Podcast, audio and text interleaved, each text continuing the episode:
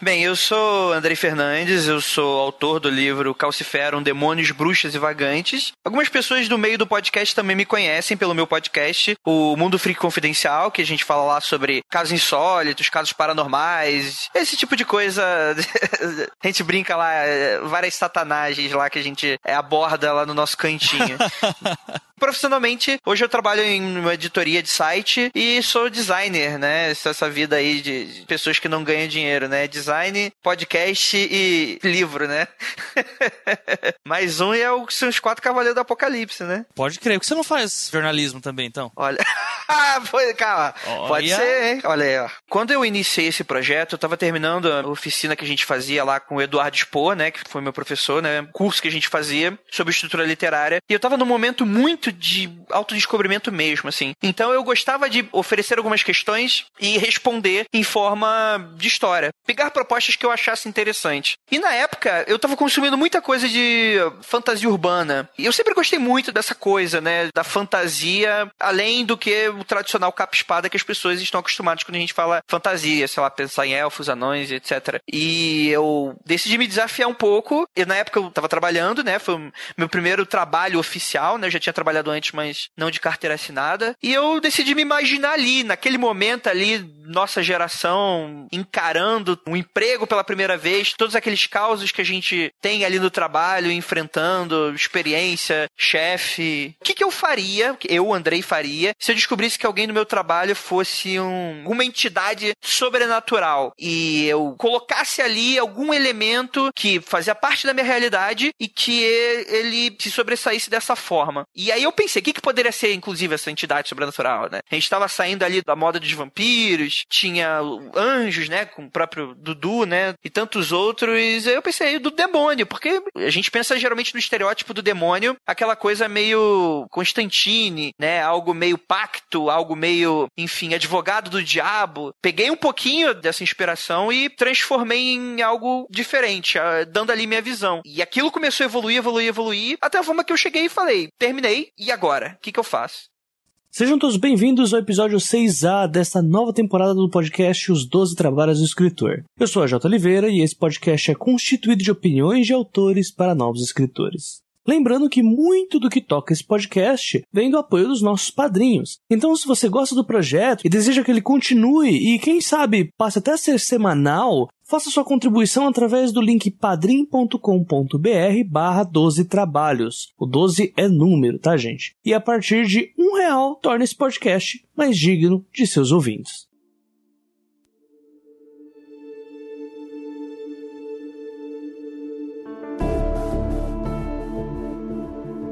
E chegamos à metade dessa segunda temporada do podcast Os Doze Trabalhos do Escritor, que será representada por mais um episódio duplo, falando sobre um dos assuntos mais pedidos no ano passado. Me refiro a publicações por financiamento coletivo. Para me ajudar nessa tarefa, eu fui atrás de um dos primeiros cases do Catarse no que se refere à literatura, que não só bateu a meta estipulada do projeto na plataforma em apenas três dias, como também fechou sua campanha com mais de 200% de meta batida. Eu me refiro ao autor da fantasia urbana Caosferum, Demônios, Bruxas e Vagantes, host do podcast Mundo Freak Confidencial, Andrei Fernandes. Nesse episódio, tal qual lá no episódio 8 da primeira temporada, gravado com Renan Carvalho, falaremos sobre a importância de se comunicar com seu público, trazendo uma relação transparente e equivalente, requisitos necessários para que seus leitores comprem a sua ideia de romance antes de haver uma garantia de concretização dessa publicação. O financiamento coletivo é uma saída para autores que creem no próprio trabalho e estão dispostos a pagar um valor justo por seu trabalho independente. Nele, é o próprio autor quem faz o papel de editora e equipe de marketing. Contudo, esse episódio vem para mostrar não apenas os ganhos, mas principalmente os ossos do ofício desse caminho. Isso e um pouco mais logo após a nossa leitura de comentários e avisos da semana.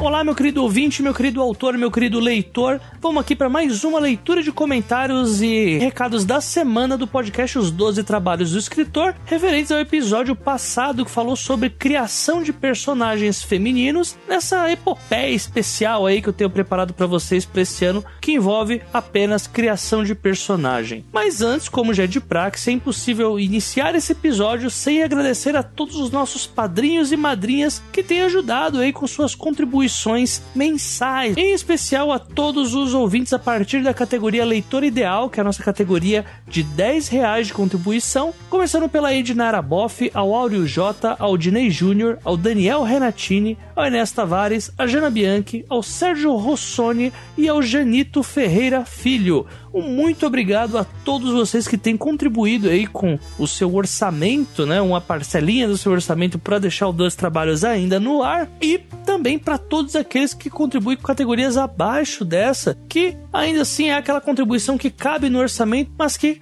cada centavo acaba fazendo uma grande diferença. Agora deveria ser a parte que eu falo um pouco mais sobre os benefícios do padrinho, mas tem uma pergunta que foi feita que ela tem muito a ver com esse assunto, gente. Então eu vou deixar ela um pouco mais para frente e aí vocês vão entender melhor o porquê que eu fiz isso, tá? Indo direto para a parte de comentários do episódio, agradecimento a todas as pessoas que comentaram. O primeiro comentário que eu selecionei aqui foi o do Raniel Lucas, que sempre comenta aqui nos episódios 12 Trabalhos, então fica aqui o meu obrigado aí, Raniel. Aparentemente ele gostou bastante do episódio e ele fez um questionamento sobre o porquê que as meninas não se aprofundaram, por exemplo, no teste de Jada, que foi o exemplo que ele colocou. Pro ouvinte que não sabe o que é o teste de Jada, praticamente um, um conjunto de perguntas que juntas formam um mecanismo para a gente saber se o estupro foi feito em uma determinada trama como um recurso narrativo interessante né? Ou se apenas uma muleta que vai fazer os outros personagens rodarem em torno disso.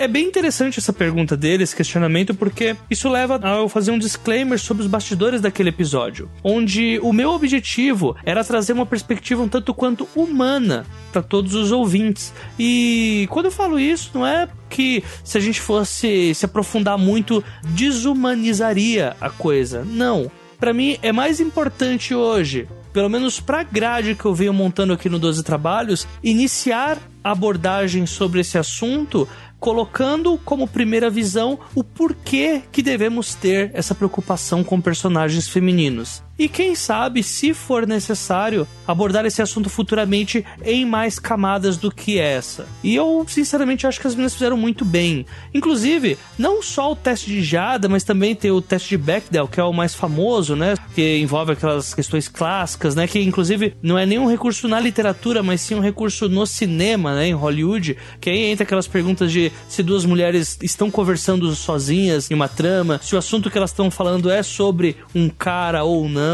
e todos esses assuntos são bem interessantes de se pesquisar caso você queira fazer um personagem feminino forte. E eu vou deixar aqui também no post o link dessas artimanhas aí, né? Essas peripécias que a gente acaba garimpando na internet que realmente ajudam bastante a criar personagens melhores. Então, muito obrigado mesmo pela pergunta, Daniel. E é por esse motivo que a gente não se aprofundou tanto, pelo menos a princípio. Mas lógico que se for necessário, não vai ter nenhum problema em chamar mais algumas pessoas, ou até as meninas mesmo, e entrar com uma visão um pouco mais voltada à militância, por exemplo, se a gente for para pensar, a gente não falou sobre mulheres negras na literatura, que aí já tem um papel completamente diferente, as lutas são outras, os estereótipos são outros, mulheres asiáticas, que sempre tem aquele mesmo estereótipo. E, enfim, o assunto é muito abrangente, de forma que eu acho que seria muito mais interessante a gente abordar o porquê que a gente tem que pensar nesse tipo de personagem e a quem que afeta quando a gente não consegue trazer um personagem verossímil.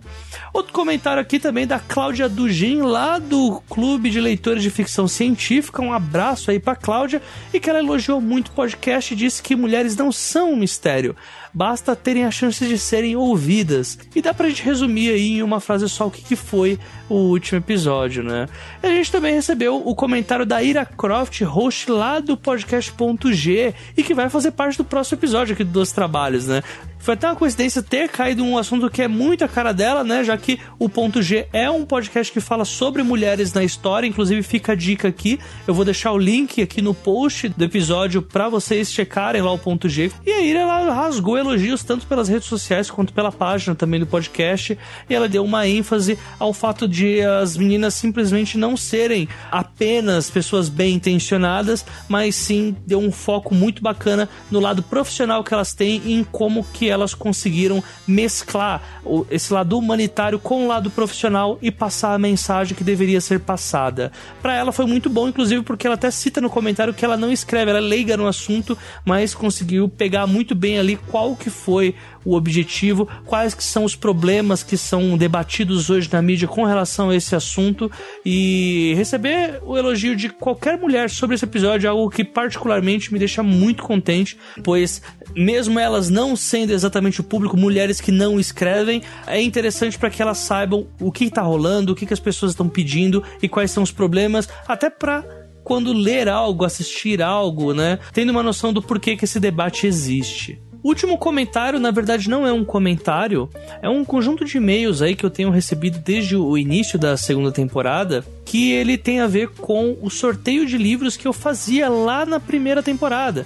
Para quem não sabe, né, para quem começou a acompanhar a partir desse episódio ou só agora, na primeira temporada eu fazia sorteios dos livros dos convidados que compareciam aqui no Dois Trabalhos, né? Pelo menos de alguns deles. E muitos desses livros eu já tinha aqui em casa ou pedia pro autor e fazia o envio por minha própria conta. No entanto, vamos lá, o meu objetivo para essa temporada era fazer sorteio dos livros de todos os autores que comparecessem aqui. No caso, essa temporada ela vai ter mais de 30 autores. E é um um objetivo meu fazer isso. E é aí que entra aquele comentário que eu fiz lá no início, que eu pulei a parte do padrinho para falar sobre isso agora. Tá? Porque o que acontece? Colocando 12 trabalhos no mundo ideal, os episódios ocorrem quinzenalmente, ou seja, há dois episódios por mês, e nas semanas em que fica esse vácuo de espaço, haveria um outro podcast, um spin-off, para suprir essa falta de alimentação no feed um podcast que vai ao ar agora daqui a duas ou três semanas. A gente já fez a pauta, já sabe como que vamos gravar, né, e tal. E como já é já do meu estilo, né, quando eu fiz os dois trabalhos, foi o primeiro podcast do tipo no Brasil, fazendo essa espécie de talk show, né, meio workshop, meio talk show com os autores. E esse podcast também vai ser bem diferente, não vai ser algo parecido com gente que escreve, ou com o Cablos Cash, ou como era o antigo Três Páginas. Normalmente eu gosto de fazer coisas que destoem um pouco do que a gente tem já para consumir. Enfim, a gente teria dois episódios quinzenais de entrevistas com os autores, teríamos esses dois episódios para suprir, que seria um pouco mais simples, só que teria uma temática para escritores, e além disso, também o sorteio dos livros, pelo menos de dois autores que compareceram naquele mês ou no mês anterior. No entanto, tudo isso tá lá no Padrim como meta, né? E essas metas não foram batidas. E eu realmente gostaria muito de fazer tudo isso, só que, convenhamos, ainda que eu goste muito de fazer o 12 trabalhos, a conta ela simplesmente não bate. Até porque se acabar sorteando os livros de ouvintes do Acre, e sim, o 12 Trabalhos tem ouvintes do Acre, na verdade, o 12 Trabalhos tem ouvintes de fora do Brasil até. Se essas pessoas fossem sorteadas, seria completamente inviável eu mandar o livro para eles sem ter que tirar do meu próprio bolso, né? Sendo que o meu objetivo principal para esse ano é que o 12 Trabalhos se pague. Então eu senti que eu deveria dar essa essa justificativa aí para vocês, porque eu senti como se eu estivesse dando um serviço inferior ao que foi dado na primeira temporada, em que não havia nada de financiamento coletivo, né? Mas, no entanto, também eu tenho que fazer essa ressalva de que o valor que está sendo contribuído ele não é suficiente para que eu tenha o podcast igual foi feito na primeira temporada. Peço desculpas se por acaso eu cheguei a citar que o podcast seria feito igual na primeira temporada. Um dos e-mails ele dizia: não vou voltar todos os episódios para checar se eu realmente é, prometi que o podcast seria exatamente igual foi na primeira temporada, mas aí fica meu meia-culpa caso isso tenha sido dito. E assim, a minha ideia hoje, pelo menos para tentar chamar vocês a contribuírem um pouco mais, nesse novo podcast que será lançado em as duas ou três semanas, a minha ideia é que alguns padrinhos sejam chamados para também participarem pro bate-papo, pra brincadeira que a gente vai fazer. Então eu gostaria muito aí das opiniões de vocês, deixar nos comentários, mandar e-mail também, hum, dizendo o que vocês acharam. Para mim, realmente é bem satisfatório ter a opinião de vocês com relação a isso. Mas uh, logo logo vou fazer alguma alteração lá no padrinho para deixar um pouco mais convidativo. Uh, realmente foi algo que me incomodou, sabe? É pensar que eu não tô entregando aquilo que eu disse que ia fazer. Então eu deixo aí essa, essas ressalvas aí para vocês e principalmente e deixar aí também esse convite novamente de que se você acha que vale a pena é, contribuir com dois trabalhos, tentar ver até onde a gente pode ir com os episódios e principalmente se a gente vai continuar continuar isso no ano que vem, né? Uh, você põe fé aí nesse projeto, pô, cara, seria muito bom mesmo se você acrescentasse um pouco aí do seu orçamento pra gente. Então, fica aí esse pedido aí, fica aí essas desculpas, esse pedido aí para todos vocês. Finalizando também agora com alguns agradecimentos, gostaria de agradecer a todos que contribuíram com a campanha de financiamento coletivo lá do Catarse, do Daniel Renatini, que é padrinho aqui no 12 Trabalhos. Eu fiz questão de fazer esse anúncio aí da campanha dele com o romance Herdeiro das Estrelas. Inclusive eu participei aí da campanha com o audio trailer do livro dele, um audio trailer de 3 minutos que foi feito com uns nomes bem pesadinhos aí, com o dublador do Tony Stark da Marvel, né, dos filmes da Marvel, e também com um dos dubladores de Cavaleiro do Zodíaco, que dubla o Moody Ares. Foi bem legal fazer esse audio trailer aí com essas duas figuraças aí, eu nunca tinha feito um trabalho com nomes de tanto peso, então vale muito a pena, o link do audio trailer vai ficar aqui embaixo no, nos comentários do episódio, e principalmente quando houver o lançamento vai ter o convite aqui para vocês comparecerem lá e comprarem e verem um pouquinho do que, que o Daniel tá aprontando, tá? Então, muito obrigado a todos vocês e vai ficar aqui embaixo, como já disse, os links, tá? E para finalizar, Asas Pingentes e Imortais, o meu romance pelo Wattpad, ultrapassou as 4 mil leituras e para isso eu conto com a ajuda de vocês que estiverem interessados em ler uma história de fantasia urbana com mitologia grega e cristã passada em São Paulo, passada no Brasil quem quiser, quem estiver interessado, é muito bem-vindo a comparecer. Link aqui embaixo no episódio, tá? Ah, e antes de irem pro episódio, dica retrô para quem só chegou agora na segunda temporada, convido vocês a escutarem o episódio 8 da primeira temporada do 12 Trabalhos, episódio que foi gravado com o Renan Carvalho, episódio que fala sobre marketing pessoal, sobre a imagem do autor. E, cara, sinceramente, o episódio do Renan, o episódio agora com o Andrei e o episódio da próxima quinzena que vai ser com a Ira são três baita aulas de como funciona o mercado hoje para quem quer produzir independentemente, tá? Então fica esse convite para vocês, com certeza o trabalho mais atual que eu tenho com relação a isso. Então, fiquei com o episódio, pessoal. Fiquei com o Andrei Fernandes, autor de Caosferum e host lá do Mundo Freak. Um grande abraço para todos e até a próxima quinzena. Até mais.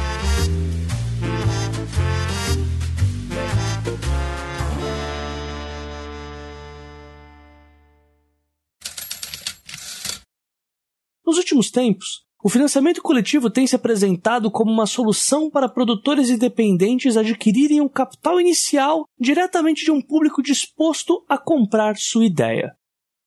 Financiamento coletivo, ele abriu aí um novo leque de oportunidade que um autor e outros tipos de produtores de conteúdo podem trabalhar. Ele, obviamente, não é um único tipo. A gente tem aí o lançamento tradicional, a gente tem, sei lá, se eu posso criar um blog e jogar meus textos lá e ver o que, que acontece, né? Mas eu acho que todo mundo que está começando, pelo menos uma grande parte dos autores, em algum ponto sonham, não gosto muito de usar esse termo, mas já se imaginaram num lançamento tradicional, com uma editora por trás, né? Fazendo ali todo o investimento do livro, a revisão, a capa, ter toda aquela relação, talvez viajar pelo país, dependendo, né, do seu tamanho, tanto da editora quanto de você como escritor e da sua obra, e tendo uma tarde de autógrafos, uma noite de autógrafos. Eu acho que todo mundo que já vislumbrou um pouco essa coisa da escrita já se imaginou algo nesse momento. E No início, quando eu estava no meio desse projeto do livro, eu não tinha ainda um caminho para ele. Eu estava lá para escrever, testar um pouco a minha escrita e mais como uma jornada de autoconhecimento. E, e aí eu acabei o livro e é algo que eu não estava esperando. É mais ou menos aquele diálogo do Coringa no filme do Batman Dark Knight, né? Do cachorro louco que persegue o carro, só que ele não tem ideia do que fazer se quando ele finalmente alcançar o carro, né? E aí, o que, que eu faço com isso? Foi mais ou menos isso que eu me peguei. Então, tendo em vista as possibilidades, eu imaginei. Eu gostei muito desse projeto, eu acho que ele está publicável. É, eu já tinha ali algumas opiniões de pessoas que eu, que eu confio muito. Tomei cuidado para não serem amigos pessoais, nem familiares, para obviamente, né? Se eu mostrasse para minha mãe, ah, ia tá tudo lindo, tudo perfeito, né? E eu decidi que eu, eu tinha ali um, meio que um caminho de publicação e eu comecei a pesquisar. Eu fiquei mais ou menos um ano mandando alguns exemplares de Xerox mesmo, né? De impressão, de encadernado para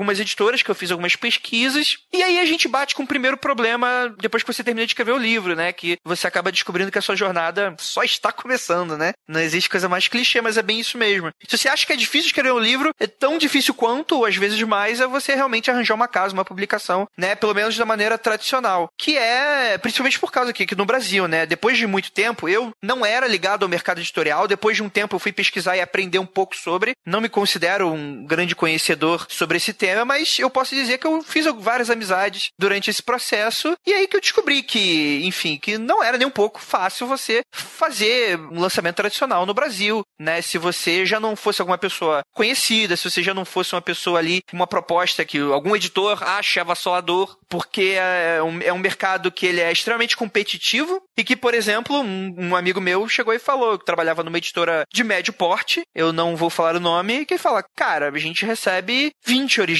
por dia. E não é questão de, ah, o editor não gostou de você. Às vezes o cara nem leu e nem vai ler para falar a verdade. Se bobear, ele parou na sinopse. Se você pode ter sido o melhor escritor do mundo, mas se você não é um bom marqueteiro, teu livro parou por ali e vai ficar pegando poeira, né? E foi meio que nessa realidade em que eu decidi me provar mais do que um escritor, né? Me provar também como isso, né? Como o cara do marketing, da propaganda, o vendedor, o cara que tá ali é, se mostrando e mostrando o trabalho. E a partir daí eu fui procurar as outras possibilidades.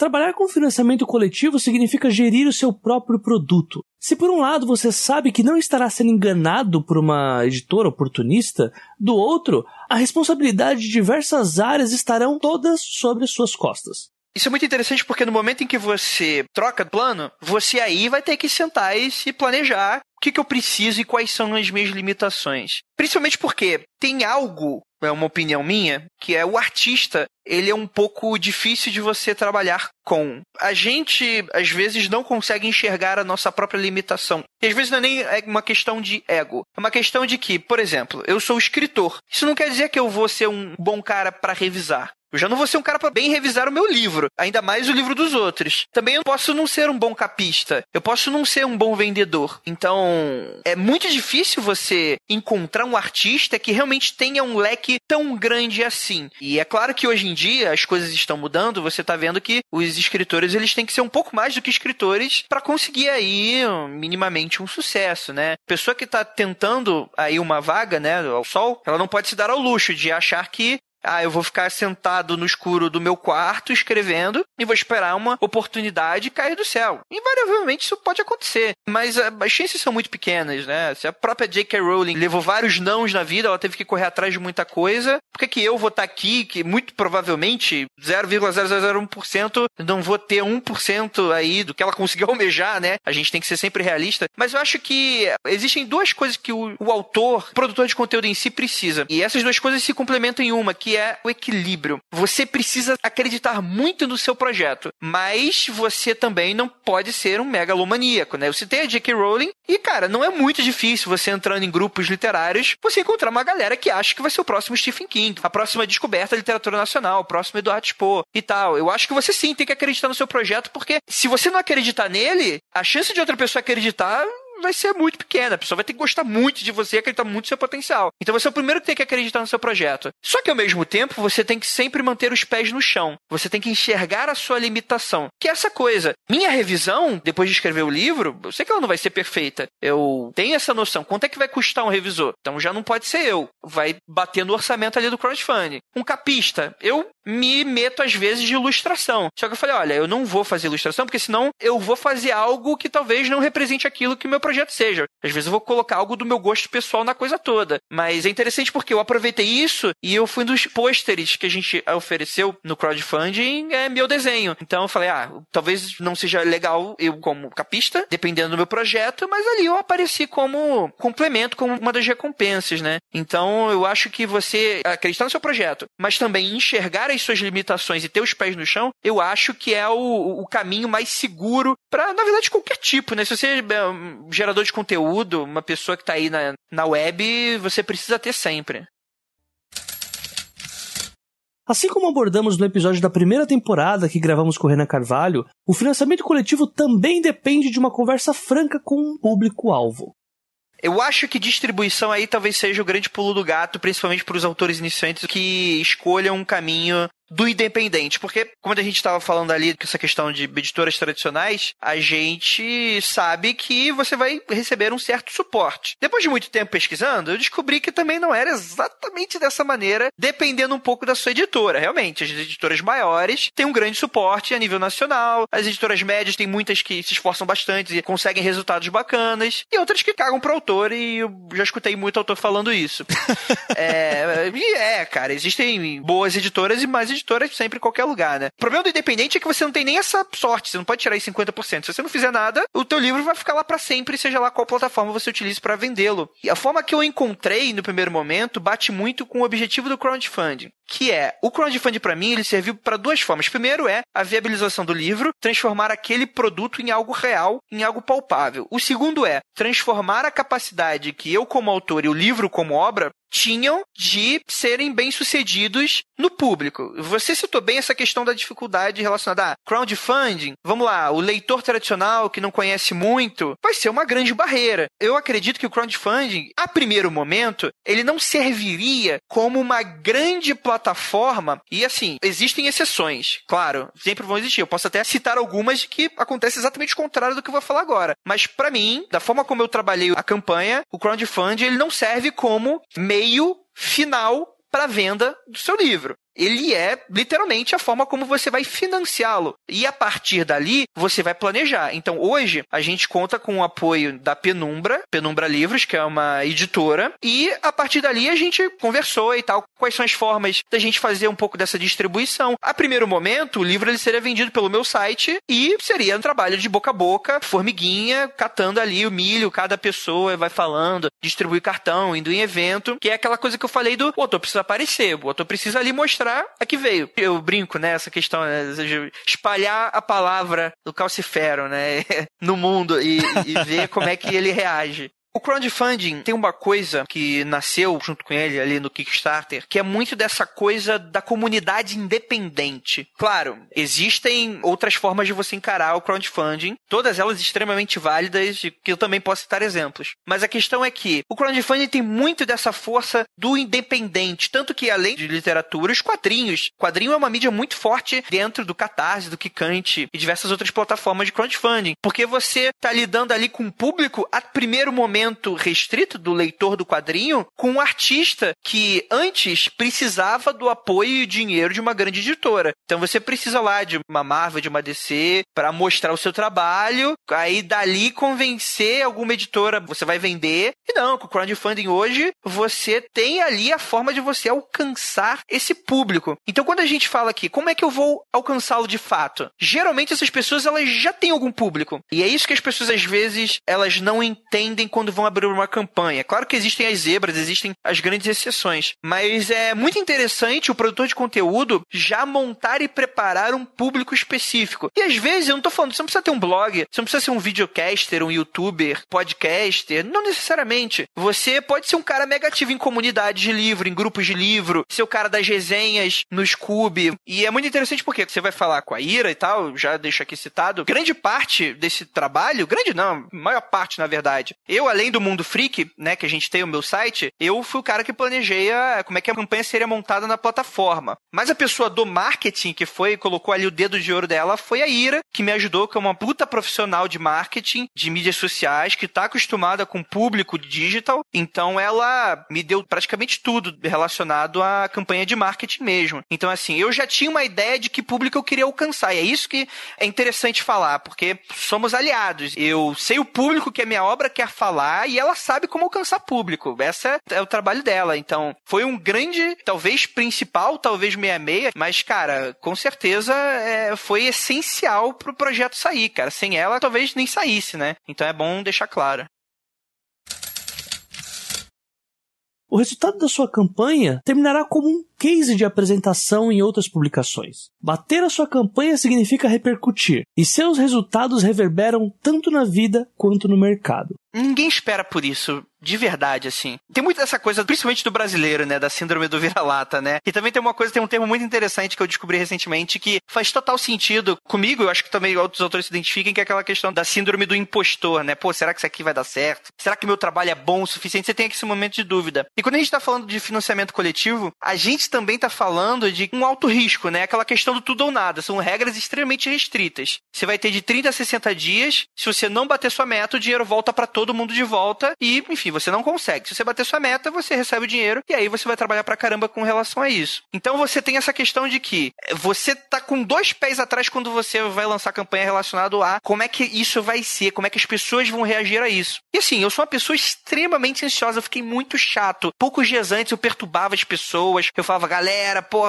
eu tô desesperado, não sei o que vai acontecer. O pessoal, calma, vai bombar e tal, vai ser sucesso. Eu falei, porra, as pessoas estão falando isso porque, enfim, elas querem me deixar calmas, porque eu devo estar tá chato pra caramba. Mas brincadeiras à parte, assim, é sempre uma, uma grande aposta do que você tá fazendo. E claro, eu não tinha ideia. Eu, no fundo, eu sabia que a nossa probabilidade de bater a meta estipulada de 10.500 era extremamente crível. A gente provavelmente iria bater. Era isso que eu tinha na cabeça. Eu não esperava que eu fosse bater isso nos três primeiros dias. Isso realmente me surpreendeu, que gera aquela história engraçada que eu sempre conto nos podcasts, que é eu e a Ira aqui planejando as coisas, ela pedindo para eu fazer as peças publicitárias nas mídias sociais, eu como designer fazendo, elaborando visualmente. A gente tinha deixado aí uma série de posts programados, tanto tempo fazendo 10, 15 posts para falar, sei lá, por exemplo, posts do tipo, ah, batemos 10%, batemos 20%, batemos 30%, cada um diferentinho, com uma brincadeirinha. Eu ilustrava ali os homúnculos, que são personagens do livro,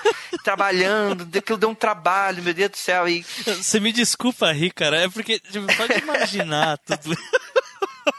Ah, cara, você não tem ideia. E, cara, e a gente montou uma agenda, cara. A gente montou uma agenda. Então, tipo assim, se a gente sabia o que ia lançar na segunda, na terça, na quarta, na quinta, na sexta, nas primeiras quatro semanas. Então, assim, não tava as quatro semanas montadas visualmente, mas já tava planejado. E nas primeiras uma semana e meia, duas semanas, já tava tudo pronto para sair no ar, agendado. Agendado não, porque, por exemplo, esses de 20% eu não sei quando é que vai sair e a gente vai trabalhando. Aí, cara, no primeiro dia bateu 45%. Minha cara, assim. É uma história engraçada porque é um grande final feliz. É muito legal e é interessante. Eu não quero que as pessoas achem que eu tô aqui esbanjando, ah, que droga. Mas eu acabei jogando fora vários desses posts. E eu fiquei, tipo, e eu fiquei muito dividido. Falando, caralho, eu quero muito comemorar. E eu, caraca, que merda. Trabalho desperdiçado. Mas foi muito bom, né? E, e no terceiro dia, a gente conseguiu aí bater a meta total. E no final dos 60 dias, a gente tinha dobrado a meta. E que eu lembro também que foi bem no início né, daquele meme lá do dobrar a meta. Ah, vamos dobrar a meta. Eu, quantas vezes eu escutei isso, meu amigo? Não foram poucas. Pra falar a verdade, eu acho que não caiu a minha ficha nos primeiros dias, assim. Foi algo que foi bem aos pouquinhos. Eu falava, caraca, a gente conseguiu, né? Claro, fiquei extremamente feliz eu e a Ira, a gente comemorou bastante. Os meus amigos brincavam, né? Pô, André, agora você pode ir lá pegar o dinheiro todo, fugir pra Bahamas e.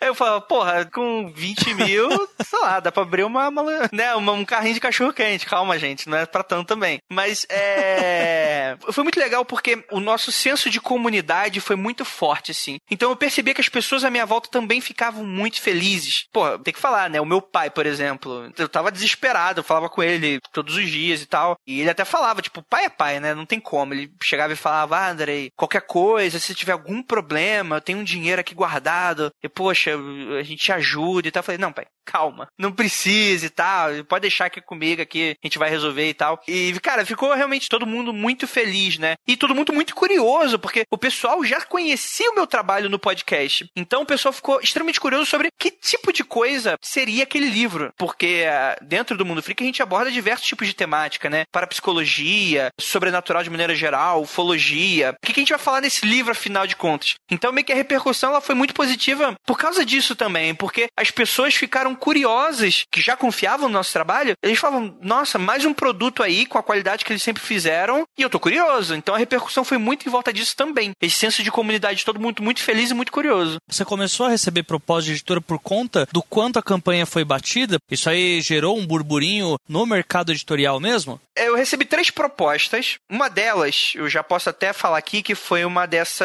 que a gente, vocês brincam aí da questão do Vanity Press. Foi uma editora que ofereceu os serviços editoriais pelo selo deles. Na verdade, foram duas. Agora eu tô lembrando, teve mais uma também. Falou, pô, Andrei, fala aí quanto que você precisa, vou mandar aí pra vocês o orçamento e tal. Mas enfim, eu não queria muito por esse caminho. Ô, Andrei, a gente tá vendo que você tem vintão na mão aí. Você não quer passar pra gente e a gente dar uns livros aí pra você, não? Isso, Sim. né?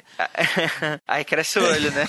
e eu tive mais outras duas possibilidades. Uma das pessoas ficou, um dos editores ficou extremamente animado. Cara, tirando o Vanity Press, todos os editores não olharam para o dinheiro, assim. Eles ficaram extremamente interessados. É claro que as conversas elas não evoluíram muito, porque depois, enfim, vai acontecer uma sucessão de fatores que eu vou acabar por optar por não utilizar esse primeiro momento. E a outra também, o problema da outra, mais ou menos, é que eu gostava muito, eu vislumbrava muito, mas para eu entrar na agenda deles iria atrasar muito o projeto. Então eu, por respeito aos meus apoiadores, eu decidi rejeitar a proposta. Deixei aberto, óbvio, mas eu, eu meio que fechei para entregar no prazo mais ou menos do que eu queria, né? Porque até eu me adequar à agenda deles, iam ter que re-revisar o livro, iam ter que re-repensar a capa, e por aí vai, tudo isso gera aí um tempo, né? E eu já estava ali meio que batendo os prazos. Eu tive uma série de problemas relacionados a prazos, relacionados a outros profissionais, mas que eu preferi, né? Optei por entregar o projeto no mais rápido possível, não comprometendo, obviamente, a qualidade da obra aos apoiadores. Então foi mais uma questão de respeito a eles.